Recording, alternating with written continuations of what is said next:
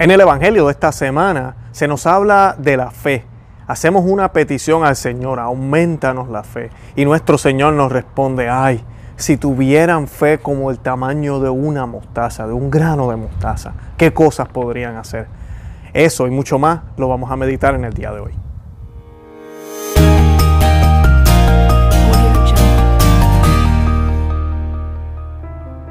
Bueno, el Evangelio está tomado de San Lucas, capítulo 17, versículos 5 al 10, y dice, los apóstoles dijeron al Señor, aumentanos la fe.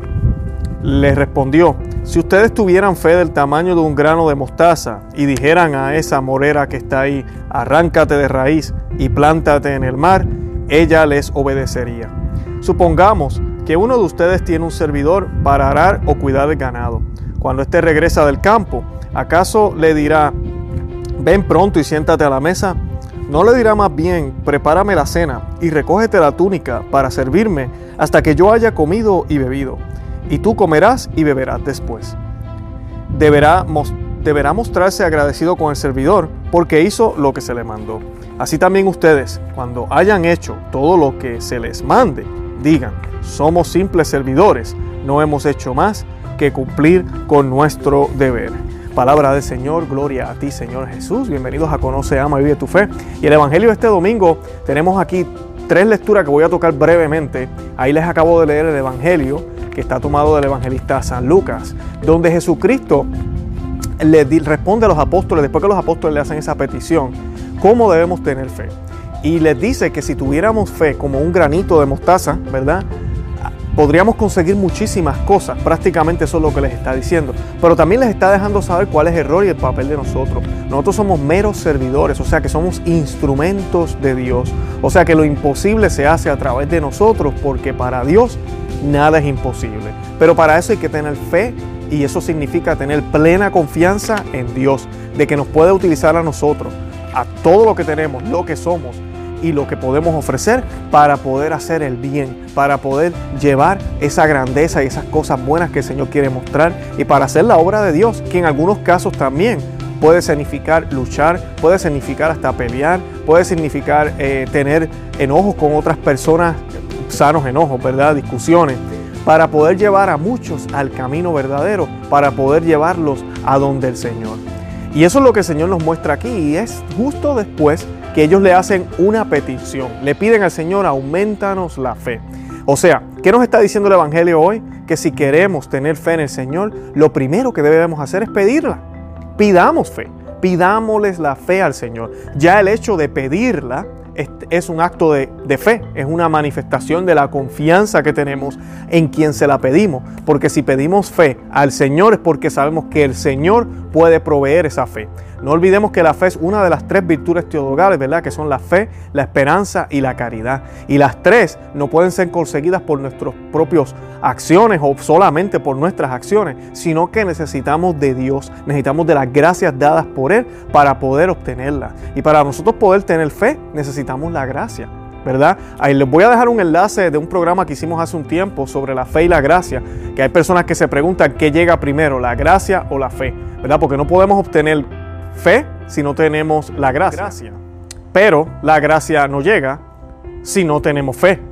O sea que una y la otra van de la mano. Y pues ahí grabamos dos episodios para poder explicar un poco qué significa esto, a qué se refiere esto. Muchas personas dirán, pero es que la gracia existe primero porque la gracia es Dios. Bueno, todos esos temas los tratamos en, ese, en esos dos episodios. Estamos utilizando la suma teológica de Santo Tomás de Aquino. Así que los enlaces los voy a colocar aquí debajo para que los que nos ven en YouTube puedan ver el video y los que nos escuchan en el podcast, en audio, puedan escuchar el audio. Pero la fe es algo que el Señor nos regala, es un don de Dios. O sea que debemos pedirla. Eso es lo primero que nos dice el Evangelio. Así que pidámosle al Señor que aumente nuestra fe, que no se nos olvide. Ahora, la segunda lectura, San Pablo, es una carta a, Timoteo. Eh, se lee del capítulo 1, del 6 al 8 y después brinca del 13 al 14. No voy a leer el texto completo, pero sí voy a leer algunas cositas porque tienen que ver con este tema, con la fe. Y él le dice, por eso te recomiendo que reavives el don de Dios que has recibido por la imposición de mis manos. El don de Dios, ¿de qué está hablando? De la fe. Porque el espíritu que Dios nos ha dado no es un espíritu de temor, sino uno de fortaleza, de amor y de sobriedad. No te avergüences del testimonio de nuestro Señor ni tampoco de mí, que soy su prisionero. Al contrario, comparte conmigo los sufrimientos que es necesario padecer por el Evangelio, animado con la fortaleza de Dios. O sea que tener fe no significa que nos va a ir bien completamente, sino es asumir esas pruebas, esas cosas que a veces suceden en la vida que tal vez no son agradables y se las ofrecemos y las compartimos con Dios y que compartamos como iglesia. Pero de eso se trata la fe. Y dice, te recomiendo que reavives el don de Dios que has recibido por imposición mía. Nosotros fuimos bautizados, todos nosotros como laicos. Y los sacerdotes que me escuchan, usted recibió una orden de parte del obispo, de parte de la iglesia. Tenemos que reavivar eso día a día, todo el tiempo. Y la manera primordial de, reavivar nuestra fe es a través de la oración. Y ya les dije que tenemos que pedir. Tenemos que pedir que el Señor aumente nuestra fe. Y en la primera lectura de este domingo vamos a estar leyendo un texto del libro de Habacuc, Habacuc, la pronunciación mía, ¿verdad? Habacuc, Habacuc. Y este es uno de los libros más cortos de la Biblia. Y en las Sagradas Escrituras que vamos a estar leyendo el domingo se lee, en este caso se va a leer el capítulo 1, versículos 2 al 3. Y luego vamos al capítulo 2, 2 al 4 y brincamos como unos 7, 8 capítulos. Los que han escuchado mi podcast saben que yo siempre les he dicho que todos los domingos cuando usted regrese a su casa después de la Santa Misa, usted va a ir y va a coger su Biblia y va a buscar todos los versículos que no se leyeron ese domingo. La Santa Iglesia hace esto porque ella quiere llevar un mensaje ese domingo relacionado con el Evangelio, con el Salmo, con la segunda lectura y brincan o quitan algunos versículos. Eso no significa que esos versículos no son importantes y tampoco significa que la iglesia no piensa que lo son. Sí lo son, pero para el leccionario en ese día en específico en la Santa Misa, en el misal, no están incluidos. Por eso es bien importante que usted haga el ejercicio. Aquí van a ver que esta lectura nos habla de una visión que tiene eh, y la pregunta es, ¿cuál es la visión? Pues la visión no la leemos porque la brincan. En, este domingo la van a brincar, no la van a leer. O sea que ahí tenemos que ver qué dice. Y eso es lo que voy a compartirles hoy porque tiene que ver muchísimo con la fe. Y la primera lectura dice lo siguiente, dice, ¿hasta cuándo Señor pedirá auxilio sin que tú escuches? Clamaré hacia ti violencia sin que tú salves. ¿Por qué me haces ver la iniquidad y te quedas mirando la opresión? No veo más que saqueo y violencia. Hay contiendas y aumenta la discordia. El Señor me respondió y dijo, escribe la visión, grábala sobre unas tablas para que se, se la pueda leer de corrido. Porque la visión aguarda el momento fijado, ansía, ansía llegar a término y no fallará. Si parece que se demora, espérala, porque vendrá seguramente y no tardará. El que no tiene el alma recta sucumbirá, pero el justo vivirá por su fidelidad. Y aquí vemos dos aspectos importantes. Primero, la fe se tiene con fidelidad. Hay que ser fiel. Tenemos que ser fiel a Dios. ¿Y cómo somos fieles a Dios? Siendo coherentes, actuando en coherencia con lo que escuchamos en la Santa Misa, con lo que leemos en las Sagradas Escrituras, con lo que nos dicen eh, los sacerdotes, los predicadores, lo que la iglesia nos ha dicho por dos mil años, nada nuevo. Cuando empezamos a escuchar este lenguaje nuevo y el desarrollo de nuevas teorías y y doctrinas tenemos que tener mucho cuidado. Una cosa es el entendimiento en términos de los signos de ahora, pero sigue siendo la misma doctrina. Y otra cosa es prácticamente cancelar lo que se hacía antes y comenzar a creer otra cosa. Así esté yo en la Iglesia Católica. Y eso no, no es serle fiel a Dios, porque el depósito de fe fue, dado por, fue dado por Cristo a los apóstoles y no ha cambiado por más de dos mil años aunque dentro del grupo de la iglesia han habido algunos que lo han atacado múltiples veces porque no están de acuerdo con algunas doctrinas de la iglesia. Pero la iglesia siempre ha sido ¿qué? defensora de lo que el Señor nos dejó. Así que debemos ser fiel, fiel en todo, en nuestras vidas, en todo lo que hacemos. No podemos, por ejemplo, decir, yo amo a Dios, pero estoy con un amante. O yo amo a Dios y le robo a mi amigo, a mi hermano, me aprovecho de él. Yo amo a Dios y digo una menterita blanca aquí y allá. Yo no puedo pedirle a Dios que aumente mi fe si yo hago esas cosas. Eso es lo primero. Y dice aquí que el que no es fiel, ¿verdad? Sucumbirá, sucumbirá, nos dice esta lectura. Pero también dice y muestra a Habacuc, que para que sepan significa el que abraza, pero no en un sentido romántico, sino en el sentido de consolar. O sea que este libro corto que les estoy diciendo es un libro de consuelo. ¿Y por qué es de consuelo? Porque en los tiempos que vivimos ahora, De verdad que necesitamos eso. ¿Cuánto no le hemos pedido a Dios? Ahorita mismo la situación de la iglesia no está buena. Les voy a colocar un enlace del próximo sínodo que grabamos un episodio y también de la crisis que tenemos con la Eucaristía para que entiendan qué es lo que está pasando en la iglesia, qué es lo que ha pasado por las eh, últimas décadas. Eh, una decadencia de espiritualidad, una decadencia en la liturgia, una decadencia de vocaciones, los números siguen bajando y bajando y bajando. Y es debido a esta crisis teológica, ahora todo se cuestiona. Tenemos sacerdotes cuestionando, monjitas cuestionando la virginidad de la, de la Santísima Virgen. Hay gente que están inclusive diciendo, mira, a Jesucristo no lo grabaron con una grabadora. Tal vez esas palabras se pueden interpretar de otra forma. Después de dos mil años hay sacerdotes y laicos tratando de cambiar las cosas. Eh, y en este sinodo, por ejemplo, vemos que en vez de querer evangelizar a estos indígenas, ahora vamos a ir a aprender de ellos. O sea que les voy a dejar ahí ese, ese enlace para que lo puedan escuchar y lo puedan ver. Pero muchos de los que nos escuchamos aquí y nos hablamos, le hemos pedido tanto al Señor por esto. Y es como si el Señor se quedara callado. Es como si el Señor no hiciera nada. Y esto sigue pasando, y esto sigue pasando, y yo sigo pidiendo, y yo sigo pidiendo, y yo sigo pidiendo, y no pasa nada. Es exactamente lo que está pasando aquí con el autor de este libro, Habacuc. Y Abacú lo que sucede es que también estaba pasando una crisis con, el pueblo hebreo. Había una crisis horrible, la fe estaba mezclada con paganismo, habían personas que habían dejado de hacer las cosas como tenían que ser y él lo que tenía era una, él se sentía desconsolado. Entonces a veces cuando pedimos fe, es por eso, porque nos sentimos desconsolados. Y la fe es la que nos puede dar la fortaleza que decía San Pablo a Timoteo hace un minuto. Esa fuerza que necesitamos que independientemente de lo que esté pasando alrededor, así parezca que el mundo entero se está cayendo en pedazos, pero para colmo también la iglesia, que by the way, y digo by the way, ¿verdad? Por supuesto, la iglesia jamás va a caer, pero los que están dentro de ella sí pueden estar enredados hasta el fin del mundo. ¿sí? Nunca olviden eso. La iglesia está protegida por Jesucristo, él hizo su promesa, que las puertas del infierno no van a poder prevalecer contra ella. Pero la iglesia como, como institución, organismo, que es el cuerpo de él, pero dentro de ella puede estar todo el mundo enredado y confundido. O sea que debemos pedir esa fe y que tengamos una fe fiel a la, doctrina que el Señor nos enseñó. Y debemos pedir por todas estas crisis que están sucediendo. Y ahorita pues el cardenal Burke, el cardenal Sara, el cardenal Muller, el obispo Schneider están pidiendo que hagamos el Santo Rosario, este mes de Rosario, por este sinodo. Así que no se olviden de eso. Y pues a veces hacemos esto, todas estas devociones, vamos a la Santa Misa, leemos las Sagradas Escrituras y es como si el Señor no hablara y no hiciera nada, todo sigue igual. Así que esa es la frustración que él está eh, expresando en el libro. ¿Y cuál era la visión? Que no nos van a decir este domingo en la Santa Misa porque no está incluido en el leccionario. Pues es la siguiente, aquí tenemos un resumen de los versículos. Dice, he aquí que levanto a los caldeos. La palabra caldeos en algunas Biblias, ¿verdad? Eh, es, los babilonios. Se utiliza la palabra caldeo, eh, pero caldeos y babilonios son los mismos. Y dice, he aquí que levanto a los caldeos. Este es Dios hablando. Pueblo furioso e impetuoso que marcha por la anchura de la tierra para tomar posesión de los lugares habitados que no le pertenecen. Será temible y terrible. O sea, está hablando de que los caldeos, los babilonios van a conquistar tierras.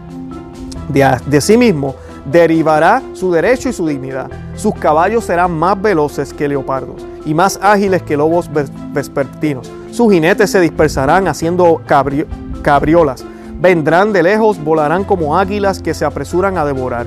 Todo este pueblo vendrá para hacer violencia. Todos sus rostros se dirigen hacia adelante y reunirán cautivos como arena.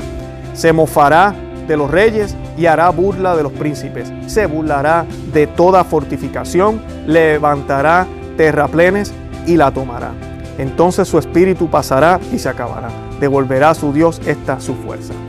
O sea que nuestro Señor, bueno, Dios Padre, le está diciendo a él que la visión que tiene es que él va a utilizar a los caldeos para administrar su justicia, su justicia aquí en la tierra. Y a veces se nos olvida eso porque pensamos que Jesucristo, nuestro Señor y Dios Padre y el Espíritu Santo, la Santísima Trinidad, van, van a dar justicia solo después de este mundo. Y sí, así va a ser, esa es de seguro.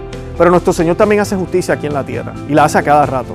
Y justicia no significa que a todos nos va a ir bien. Justicia significa que se le dé lo merecido a todos de que todos obtengamos lo que nos merecemos. Si fuimos malos, obtenemos mal, si fuimos bien, obtenemos bien. Y nuestro Dios es un Dios fiel. Estamos hablando de fe hoy. Y Él promete aquí que va a utilizar a los caldeos, gente mala, para castigar a los judíos. Así que no nos extrañe que ahorita esta crisis que hay en la iglesia desde Roma, el clero, que está prácticamente apostatando contra lo que la iglesia nos enseñó en muchos aspectos, no nos extrañe que es lo que el Señor está utilizando para purificar su iglesia y para probar la fe tuya y la mía. Le hemos pedido al Señor múltiples veces, aumenta mi fe. Bueno, la respuesta es esta. Hay una parte también donde no, a veces no analizamos el texto y es que el mismo Habacuc eh, dice que te quedas callado, ¿verdad? Sin que escuches mi clamor y como que hay silencio. Bueno, esa es la respuesta. Dios tiene todo el derecho de quedarse callado y esa es la respuesta, el silencio de Él. Y muchas veces cuando pedimos este tipo de cosas, el Señor ha decidido respondernos con silencio, pero está respondiendo. Eso no significa que no ha escuchado y que no quiere responderte, pero Él ha decidido responder con silencio. Él es Dios, tiene todo el derecho de hacer lo que dé la gana. Seamos fieles a Él y tengamos fe de que todo lo que sucede en la tierra ¿verdad? Siempre y cuando tengamos fe, así eh, sea malo, porque hay cosas malas, ¿verdad? Literalmente son malas. Todo obra para el bien de los que lo aman. Todo puede obrar para el bien de los que lo aman. La guerra, la violencia, todo lo que ha sucedido. Y vemos que luego de toda esta crisis sabemos lo que sucede con el pueblo judío. Pero ellos tuvieron un momento de lamentación. Y así estamos los fieles en la iglesia católica ahorita. Están pasando muchas cosas y nos lamentamos. ¿Verdad? Porque la iglesia ahorita lo que hace es coquetear con el mundo muchas veces. Ya no se predica ese, ese evangelio de que tienes que seguir a Cristo y que Él es el único camino y verdad y vida. Ahora se predica el relativismo, ahora todos somos hermanos y ahora se, se mira más la paz mundial que el reinado del Señor. Ahora queremos eh, promover una fraternidad de humanos, como ya ha dicho este pontificado, sin tener en cuenta que debemos hacer eso primero con el reinado de Cristo. Todos podemos ser hermanos, claro, bajo Cristo.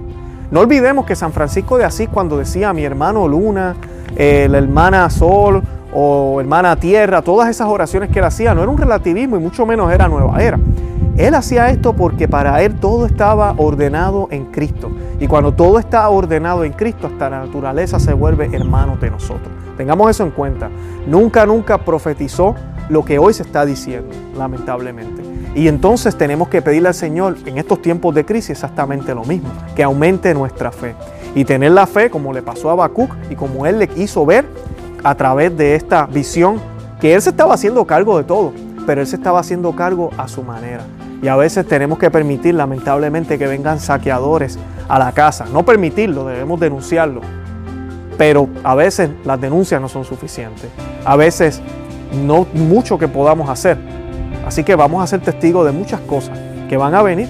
La Virgen de Fátima habló de esto y no debemos tener miedo para nada. Eso es lo que les estoy tratando de decir. Es la manera en que el Señor ha respondido. Es la manera en que el Señor está haciendo su plan de salvación. Y sabemos que gracias a estos problemas que a veces están suscitándose en la iglesia, muchos católicos como tú y como yo hemos decidido prepararnos y tratar de entender nuestra fe católica y lo que la iglesia enseñó por más de 1950 años esa tradición católica que cambió después de las reformas y que ha ido cambiando y ahorita se está volviendo en algo completamente nuevo. Esa tradición católica es la que tenemos que asumir y es la que tenemos que mostrar a otros católicos y al mundo entero. Y no nunca dudemos que Dios está con nosotros. Nunca dudemos eso, que Él es el Rey. Para cerrar, me gustaría cerrar con el Ave María en latín. Ella es la protectora de nuestras almas y ella es la destructora de todas las herejías. Nunca lo olvides. Padre, en nombre del Padre, del Hijo y del Espíritu Santo. Amén. Ave María, gracia plena, Dominus tecum, benedicta tui mulieribus et benedictus frutus ventris tui, Jesús. Santa María, Mater Dei, ora pro nobis peccatoribus, nunc erora mortis nostre. Amén. San Padre Pío, ruega por nosotros. San Pedro y Pablo, ruega por nosotros. Santa María, ora pro nobis. De verdad que los amo en el amor de Cristo. Los invito a que visiten nuestro eh, canal, nuestro blog, disculpen, conoceamevivetufe.com, que se suscriban a este canal en YouTube, que se suscriban a todos los medios, en cualquier medio de podcast, estamos ahí. Busquen Conoce, Ame, Vive tu Fe y suscríbanse para que no se pierdan ningún programa. Compartan este programa en Facebook, Instagram y Twitter. Déjenle saber a otros que existimos. Y además de eso, pues tenemos un enlace para suscribirse al programa a través de WhatsApp. Si quieren obtener los enlaces a través de ese medio, estamos ahí también. Todos estos enlaces o links están en las notas de este video y también de este podcast. De verdad que los amo en el amor de Cristo. Oren mucho por mí, yo estoy orando por ustedes. Santa María, ora pro nobis.